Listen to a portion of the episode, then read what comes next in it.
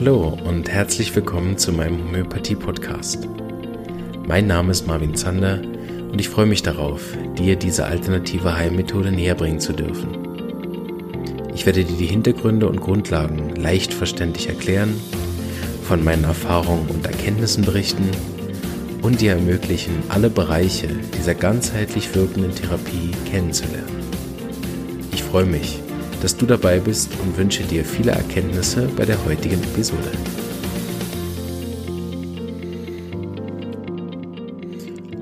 Einen wunderschönen guten Tag und ein herzliches Hallo an dich. Schön bist du wieder dabei in unserer Miasmen-Reihe. Genau, die, die ich darf sagen, die Feedbacks auf die Psora und die Sikose-Folge sind sehr gut. Das freut meine Psora. und ich habe gedacht, ich könnte ja heute eigentlich wieder äh, sieben Minuten über Geld reden. Mache ich sogar. Nein. Ich habe doch tatsächlich nach eineinhalb Jahren sehr zur Freude von mir die erste Unterstützung bekommen finanzieller Natur. Das freut mich sehr und bin sehr, sehr dankbar für die Person, die entschieden hat, mein wunderbares Projekt hier zu unterstützen. Das freut mich wirklich außerordentlich und ist sogar eine sehr hohe Summe. Das äh, finde ich besonders beeindruckend und äh, wunderschön. so ist das eine Win-Win-Win-Situation. Eben, wie ich ja schon gesagt habe, das hält nicht nur den Podcast am Laufen, sondern alles, was darüber hinaus äh, anfällt, an Geld werden wir wieder in Homöopathieprojekte stecken. So äh, bleibt es auch in der, in unseren Reihen sozusagen. genau, heute haben wir ja das Thema syphilitisches Miasma. Das habe ich ja schon ein paar Mal äh, erwähnt. Äh, wird jetzt heute keine große Stimmungskanone deswegen, weil es da um sehr destruktive tödliche Erkrankungen geht. So wer ein bisschen zarteren Gemüts ist, äh, hört sich vielleicht einfach eine andere Folge an. Und äh, wer es wissen will, ist hier heute genau richtig. Ich sage am Schluss noch was für 2021 und die Lerngruppe. Ähm, genau, wer also am Schluss noch dranbleiben will, ähm, der kann sich da noch reinhören. Ich habe ein paar Neuerungen, äh, die 2021 kommen. Genau. Aber jetzt legen wir voll los. Also das syphilitische Miasma ist sicherlich eins, was ein ganz besonderes Augenmerk unter den Miasmen benötigt, nämlich aus dem Grund, mit dem ich gern anfangen würde zu diskutieren, nämlich das syphilitische Miasma ist das Miasma, in dem wir gucken ja wieder Arten von Krankheiten an, ne? nicht Krankheitsnamen, das wisst ihr aber wahrscheinlich inzwischen, sondern Krankheits Art und Weise, wie sie auftreten. Ne? Und die Art und Weise der Syphilis, respektive der syphilitischen Erkrankungen, ist schnell und destruktiv. So. Destruktiv heißt, sie hat äh, die Tendenz, die Krankheit, die syphilitisch verläuft oder sich syphilitisch zeigt, destruktiv, äh, zerstörerisch, ähm, schnell wachsend, schnell zerstörend sich zu zeigen. Oder oft sogar, bis man die Krankheit bemerkt, ist es schon zu spät. Und deshalb braucht es ein besonderes Augenmerk auf den syphilitischen Anteil des Patienten. Ähm, den darf man nämlich als Homöopath nicht verpassen. Manchmal ist es sehr schwer zu sehen. Da kann man sich auch nicht immer einen Strick draus drehen, was ein sehr gutes Bild ist für die syphilitische Miasmatik. Aber ähm, wenn man das nicht bemerkt, dann ist es oft so, dass man eben keine Zeit mehr hat, den Patienten zu behandeln, weil er schon äh, ja so gut wie tot ist. Ähm, ich sag mal ein Beispiel, was wahrscheinlich die meisten kennen. Ne? Äh, 50 Jahre oder 40 Jahre lang nichts gehabt, dann ein bisschen Bauchschmerzen, halbes Jahr ignoriert, dann werden die Bauchschmerzen mehr. Hm, wahrscheinlich sind es nur ein paar Wochen das wäre noch typischer syphilitisch. Ähm, und dann geht er zum Arzt. Der Arzt äh, macht ein ja, Ultraschall oder MRT oder irgendwas und sieht, es ist Krebs. Ähm, und dann operieren sie und beim Operieren merken sie, das hat überall schon gestreut. Da gibt es überall schon Metastasen. Äh, ne? Wir haben das auf dem Unterricht gehört, der macht direkt wieder zu und sagt, da brauchen wir nicht mehr operieren. Da beginnen wir direkt mit ne? Chemo, Bestrahlung oder was auch immer. Und drei, vier Wochen später ist der tot. Ne? Also es geht schnell oder plötzlich Herzinfarkt, ciao. Ne? So diese plötzlichen Tode, wozu grundsätzlich auch die unangekündigten Suizide gehören. Ne? Man merkt nichts, plötzlich weg. So syphilitische Erkrankungen sind wirklich ähm, ernst zu nehmen. Gut, das ist natürlich jede Krankheit, aber ernst zu nehmen vor allen Dingen, weil sie auch den Homöopathen wenig Zeit gibt, sie adäquat zu betreuen. Deshalb ist es wichtig, dass man dieses Miasma besonders gut kennt ähm, und studiert, damit man die Anzeichen findet.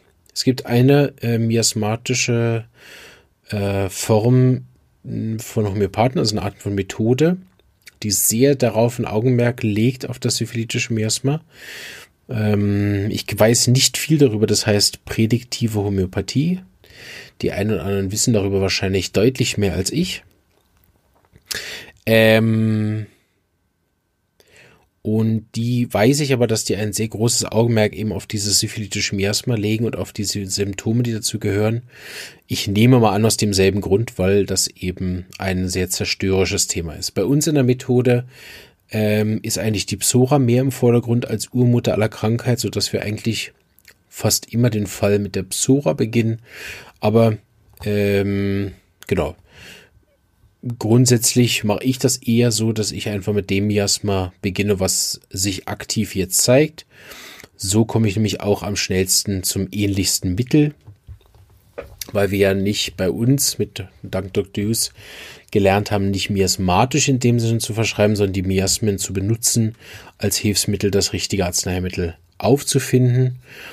Und da hilft es, wenn wir das Miasma erkennen, was jetzt gerade aktiv sich zeigt. Ne? Trotzdem äh, machen wir die Familienanamnese, wir äh, erstellen die Patientenanamnese und der aufmerksame Miasmatiker entdeckt eben in der Patientenanamnese respektive auch in der Familienanamnese syphilitische Zeichen, weil manchmal der Patient vom Aussehen her das nicht so aufweist. Ich sage mal ein Praxisbeispiel, dann wird es ein bisschen konkreter. Ich hatte eine, einen Patient bei mir, der hatte das Symptom, dass seine Zähne von innen heraus wie verfaulen. Also da, da bauen sich die von der Wurzel her die Zähne ab und zwar relativ schnell. Das hat so bei einem angefangen und ein paar Wochen später waren mehrere Zahnwurzeln komplett weg. Das ist syphilitisch, ne? es zerstört schnell und man merkt es kaum und es ist meistens schmerzlos. Das ist dann zum Beispiel der Fall, wenn es die Nerven zuerst frisst, wie das bei den Zähnen da der Fall war. Ne? Wir haben also ein hochsyphilitisches Symptom und ähm, wenn ich jetzt den Patienten behandle, ist es wichtig, dass die Arznei das abdeckt. Und das ist eben in syphilitischen Fällen gar nicht so leicht, weil sie hat ja keine Symptome. Sie merkt ja an den Zähnen nichts. Ich kann also nicht einfach ein Zahnmittel geben oder irgendein Schmerzmittel oder irgendein tiefwirkendes Mittel auf die Zähne, weil sie hat ja keine Symptome gehabt. Ähm, so dass es wichtig war, eben mit der Miasmatik anzufangen und ein paar Symptome, die sie sonst hatte, vom Gemüt und von der Patientenanamnese abzudecken. Und der Fall ist einer der beeindruckendsten syphilitischen Fälle, die ich betreuen durfte, weil es nicht nur zu einem Stillstand kam, dieses Wurzelabbaus, sondern dass sich Teile der Zähne sogar wieder zurückgebildet haben.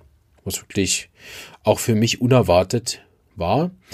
Ähm, was allerdings erwartet war, dass so syphilitische Erkrankungen, wenn man sie behandelt, machen äh, heftigste ähm, Verschlimmerungen oder sagen wir es andersrum, sie können heftigste Verschlimmerungen machen, weil sich das Miasma dann ja erleichtert.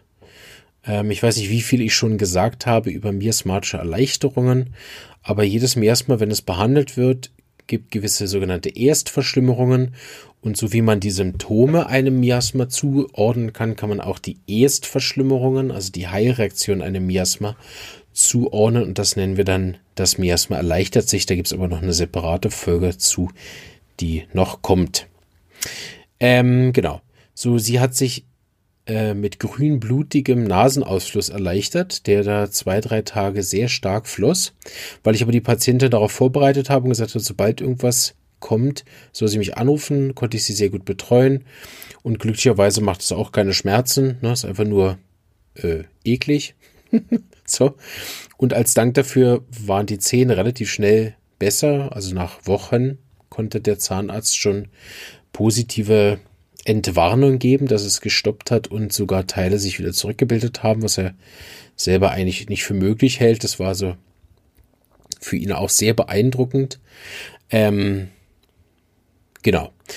Und da war es eben wichtig zu wissen, dass das ein syphilitischer Prozess ist, weil ich von anhand jetzt zum Beispiel von den Gemütssymptomen des Patienten oder dass einfach der, die, sie ja keine Symptome hatte. Ne? Man kann ja nicht besser Wärme, besser Kälte, besser Mund hängen lassen oder besser die Zähne zusammenbeißen. All die Symptome, die man für Zahnbeschwerden sonst hat oder irgendwelche Absonderungen, Eiter, Blut, gab es alles nicht. Ne? Es gab einfach nur diese Diagnose und da ich ja nicht auf Diagnosen verschreibe, brauche ich die Art der Erkrankung, wie sie sich zeigt. Die zeigt sich syphilitisch, dann gehe ich in der Materia Medica schauen, welche Arzneien haben einen Bezug zum syphilitischen Miasma und nicht zum den Zähnen in dem Fall. Ne? Ähm, und wähle dann eine Arznei, die passt auf diesen Zustand. Ne?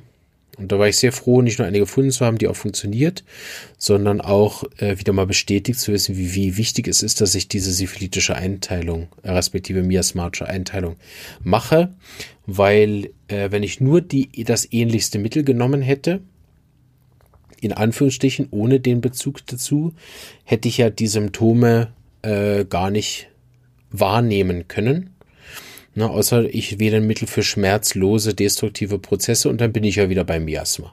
Ne? Aber wenn man sagt, ich nehme nur die wahrnehmbaren Symptome der Patientin, ne, dann wäre ja, wäre ich aufgeschmissen gewesen. Das gibt es übrigens bei der Psychose auch, ne, nur da geht es halt über Jahrzehnte so dass es da, wenn man es in Anführungsstrichen verpasst beim ersten Mal, was, was schwierig ist, aber ne, wenn man miasmatisch arbeitet, aber wenn man nicht mal miasmatisch arbeitet und man das vielleicht verpasst hat, dann hat man da Zeit. Ähnlich wie bei den anderen Miasmen. Man hat grundsätzlich mehr Zeit. Also, ähm, das ist mal ein wichtiger Punkt des syphilitischen Miasmas. Es läuft schnell, es zerstört rasch. Typischerweise ist die Absonderung grün oder grünblutig, während wir bei der Psychose den Absonderung haben von gelb, gelb-eitrig oder weißgelblich oder manchmal auch gelb-grün. Da sollte man jetzt keine Doktorarbeit drüber schreiben, über die verschiedenen Farbtöne. Ne? Ähm, Männer können die eh nicht erkennen. okay, kleiner Gag. Ähm, so, Syphilis hat grün mit blutig, Psychose hat gelb-eitrig und Psorat meist wässrig, reizend, also dass es rötet, zum Beispiel die Nase dann gerötet ist von der Absonderung. Und die haben, diese Absonderungen haben auch noch einen typischen Geruch. Das sind wir jetzt schon sehr im Detail, aber wenn wir gerade dran sind, ne, hat die Psora so diesen säuerlichen Geruch, Essiggeruch oder so Schwefelgeruch wie faule Eier. Die Psychose hat typischerweise diesen fauligen, modrigen, fischigen Geruch. Ähm, das ist vor allen Dingen leicht zu verstehen, wie ich euch das letzte Mal erklärt habe bei dem psychotischen Miasma. Ein Fluss, der gestaut wird, ne, und dann fängt es an, so vor sich hin zu gären. Ne? Das ist psychotisch. Ähm, und das syphilitische Miasma, das äh, riecht auch genauso, wie man sich das dann äh, denkt, wenn alles im Körper einfach so von innen heraus verfault und zwar relativ schnell. Es hat wirklich so diesen Geruch nach Tod. Ähm, genau, nicht so angenehm, aber äh, sei auch mal erwähnt. Wir haben ja auch auf der Haut ein bisschen besprochen, das weiß ich auch noch. Ne? Wir haben bei der Psora diesen juckenden, rötenden, aufschwellenden, heißen Hautausschlag. Bei der Psychose haben wir das Stau, das Verdichten ne? von Warzen, Kondylomen, Muttermalen. Ne? Und die die syphilitischen Erkrankungen machen halt wieder was kaputt. Ne? Deshalb gehören zum Beispiel die Risse, ähm, oder die löchermachenden Hauterkrankungen, ne, wie Fisteln, die gehören da rein, aber grundsätzlich eben alles, was in sich zerfällt. Man kann es so ein bisschen so unterscheiden, während bei der Psychose meistens irgendwas zu viel ist, ne? Die dritte Niere, eine Zyste, was da nicht hingehört, ähm, eine, eine Warze, die irgendwie überstehend ist, also irgendwas ist zu viel? Haben wir bei dem syphilitischen Miasma oft etwas, was fehlt. Auch bei angeborenen Schwierigkeiten kann man so innerhalb von Sekunden entscheiden, ist es ein psychotischer Fall oder eine syphilitische Problematik. Ne? Jemand mit drei Nieren oder was ganz häufig in der Praxis bei mir, also ganz häufig, was ich häufig hatte in der Praxis, sind äh, Leute mit drei ähm, Harnleitern, also die Verbindung von Niere zu Blase und davon drei. Das ist insofern problematisch, weil es dann einen Rückstau geben kann in die Niere Nierenreflux. Genau. Und das macht dann im schlimmsten Fall eine Nierenbeckenentzündung oder andere Symptome in der Art. Ähm, genau, das muss meist äh, operiert werden oder mindestens immer wieder mit Antibiotika behandelt werden. Das wäre ein psychotisches Problem, während bei der Syphilis zum Beispiel das Kind nur mit einer Niere auf die Welt gekommen ist. Weil wenn es gar keine Nieren hat, dann ja, kommt es leider gar nicht auf die Welt. Ähm, genau, so etwas fehlt. So, ich denke, das ist klar, gell? Jetzt. Ähm, das andere, was auch noch ein schöner Unterschied ist, sind die kalt machenden Erkrankungen. Also ähm, eine Wunde, die, die psorisch ist, ist heiß, gerötet, sie schmerzt sehr stark.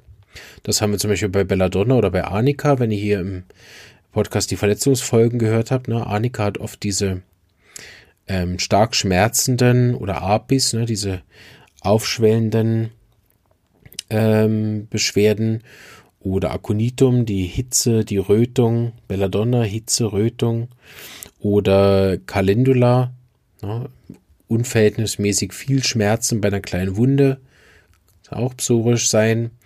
Ähm, bei dem syphilitischen Miasma haben wir mehr diese Ledumverletzung, kalte Wunde, die syphilitischen Erkrankungen dann haben können, wenn sie nicht so stark schmerzen tagsüber, kann sein, dass sie wahnsinnig machende, massive Schmerzen in der Nacht haben können.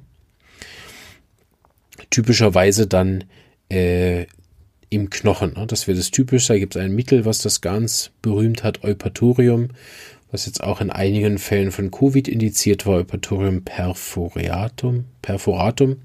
Ähm, tiefste Schmerzen in den Knochen, äh, vor allen Dingen in der Nacht, wenn das so ist. Und ähm, genau, das wäre so ein Hauptwirkort. So alle schnell verlaufenden Osteoporose-Erkrankungen, ne, wo die innerhalb von einem Jahr sitzen die im Rollstuhl oder dürfen nichts mehr heben. Nicht diese über 20 Jahre nach der Menopause angefangen und mit 80 brechen die sich dann jeden Knochen oder so. Das wäre psychotisch wegen dem Verlauf.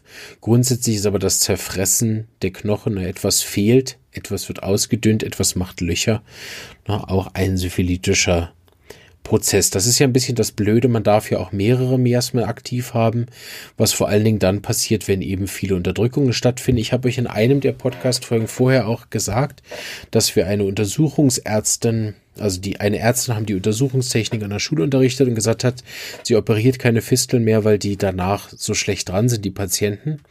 Und das ist vor allen Dingen nach syphilitischen Fisteloperationen der Fall. Doc Deuce hat mehrere Schauergeschichten auch erzählt, wie Leute halt wirklich mit der Fistel mit ihm diskutiert haben über Monate, ne? Fistel ja, Fistel nein, Fistel ja, Fistel nein. Ne, und der Arzt hat natürlich gesagt, was der Arzt halt sagt, in seinem besten Wissen und Gewissen. Sagt er, ja, ist ein kleiner Eingriff, operieren wir, dann ist das gut. Und Dr. Deuce hat immer gesagt, nein, mit ihrer Patientenanamnese und mit dem, was sie da in der Familie an Krankheiten haben, bitte, bitte lassen Sie diese Fistel in Ruhe. Wenn da ein bisschen Eiter rauskommt, das macht wirklich nichts. Na, aber es hat so gestunken, wie das halt leider ist bei dem syphilitischen Miasma. Und der hat dann operiert und schau. Ne? Ähm, wichtig ist, wie immer, wenn wir über diese Sachen diskutieren, ich will euch bei Gott keine Angst machen. Ja, na, wer da ein paar Risse auf der Haut hat von seiner Neurodermitis oder so, bitte nicht gerade äh, den Homöopathen anrufen nachts um zwei und ihn verrückt machen, gell? Ähm, sondern das äh, kann man sowieso nur im Gesamten und nur vor Ort. Da kann man auch keine Ferndiagnose machen, da muss man in Ruhe vorbeikommen, das beleuchten. Ähm, genau, und vielleicht ist es ja so, dass der Teil mit euren Arzneien bereits schon abgedeckt ist, die ihr bekommt. Genau, und ansonsten ähm, sich nicht verrückt machen. Äh, genau. Weil der andere, nein, ich so, okay. Einen kleinen Gag mache ich jetzt, sorry, alle weghören. Na, grundsätzlich, wenn man eine syphilitische Erkrankung hat, hat man ja auch dann schnell hinter sich. nein. So, natürlich darum kümmern und, ähm, ja, sich mit dem Thema auseinandersetzen, die eigene Patientenanamnese schauen, gibt es dort in meiner Patientenanalyse löchermachenden Erkrankungen? Habe ich schnell destruktive Verläufe gehabt? Ne, jetzt die, die, die schnell an, an äh, Covid versterben, ne, sind syphilitisch tuberkular, das hatte ich glaube ich in der letzten Folge schon mal verglichen. Dieser schnell destruktive Verlauf, zack und weg. Ne. Beim nächsten Mal machen wir das letzte Miasma, das Tuberkulare. Das hat grundsätzlich auch diesen schnellen Charakter, aber mit einem, mit einem anderen Anzeichen davon. Ne? Wir gehen jetzt, weil wir ein bisschen Zeit haben, noch auf den Typ ein.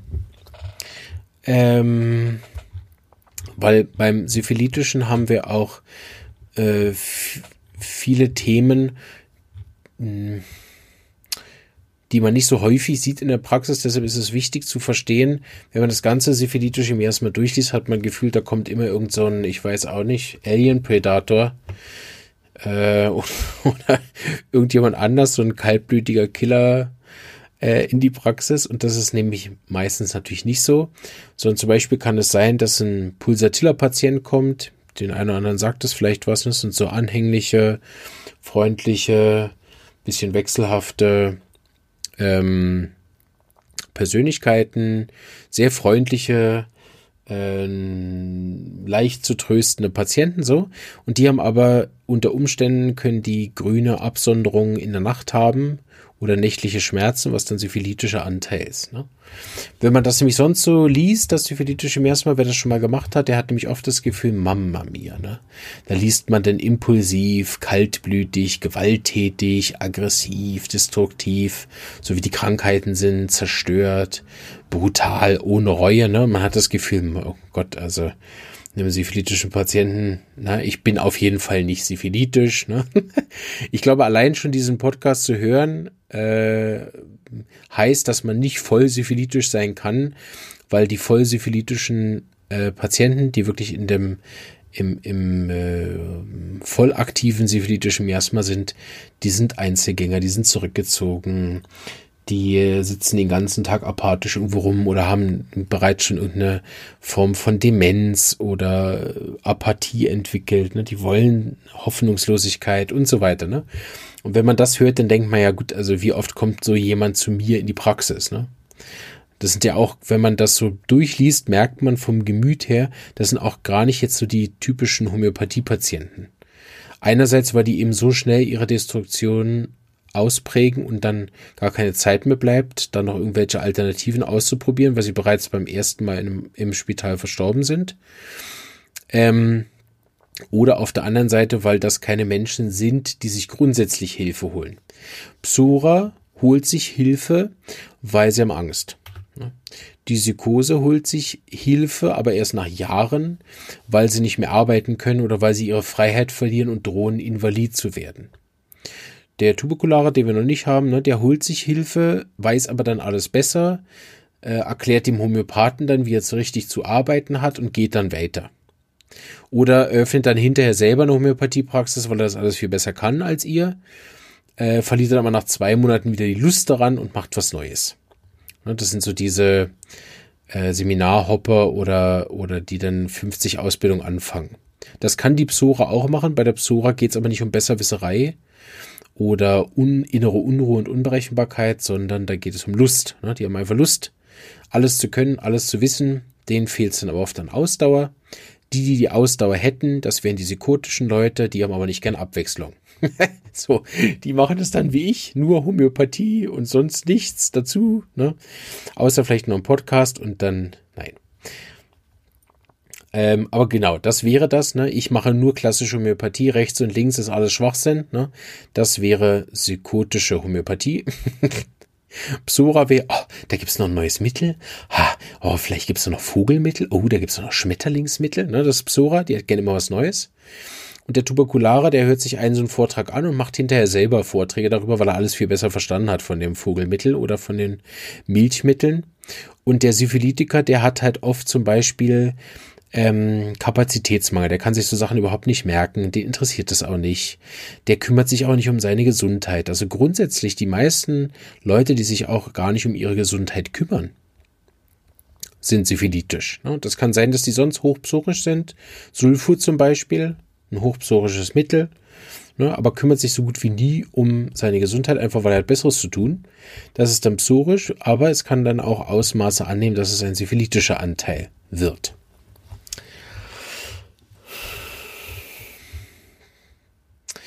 Was man noch ab und zu sieht, das sind so Leute, wo man das Gefühl hat, die sind irgendwie im Setzkasten entstanden.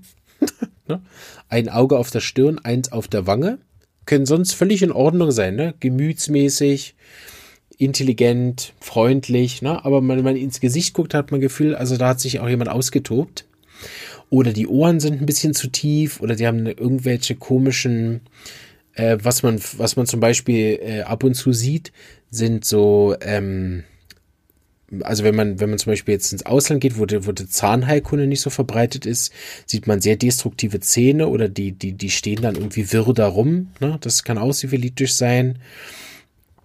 Ähm, oder es gibt immer mal Kinder, ich weiß nicht, ob ihr das schon mal gehört habt, also diese, ich, jetzt habe ich den Namen vergessen, diese Kalkzähne oder so, wie heißt das? Genau, Kreidezähne. Kreidezähne oder die Zähne kommen bereits schon voller Karies raus.